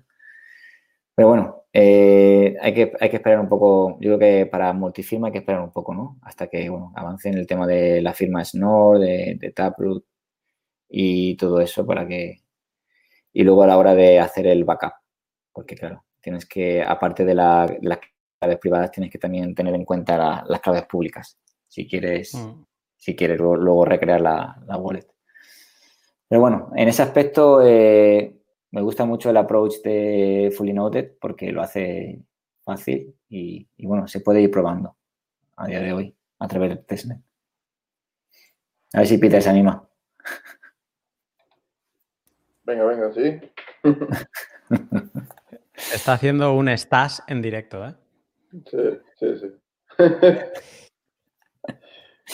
Eh, um, hoy tengo que poner un vídeo, no es el de cierre, pero tengo que poner un vídeo que, que ha hecho un miembro de la comunidad. Me ha parecido espectacular. Le he preguntado, oye, oye, ¿lo has hecho tú? Porque es que era, es brutal.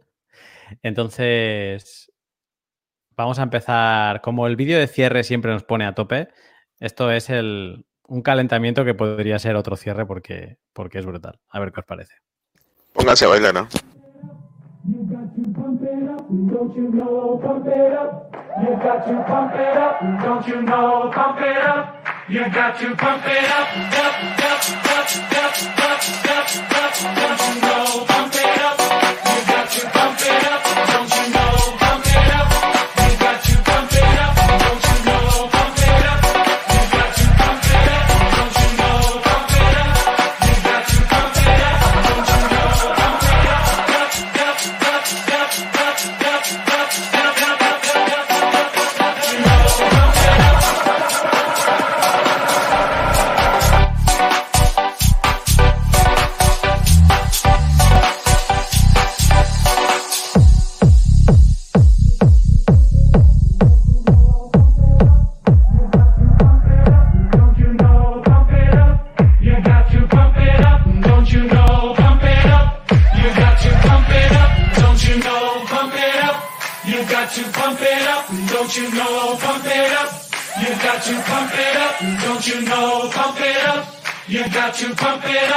Don't you know, pump it up. You've got to pump it up.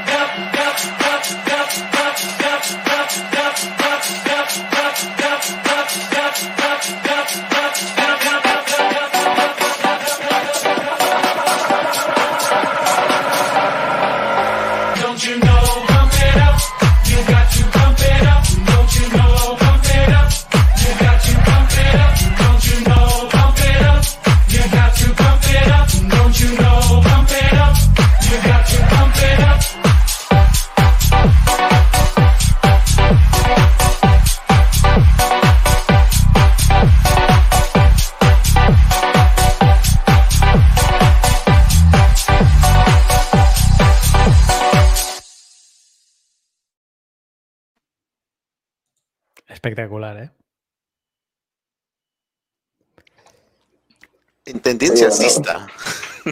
Tendencia alcista, Totalmente. Era, ¿cómo era eso? Interés fijo. Exacto. La del interés fijo, la madre.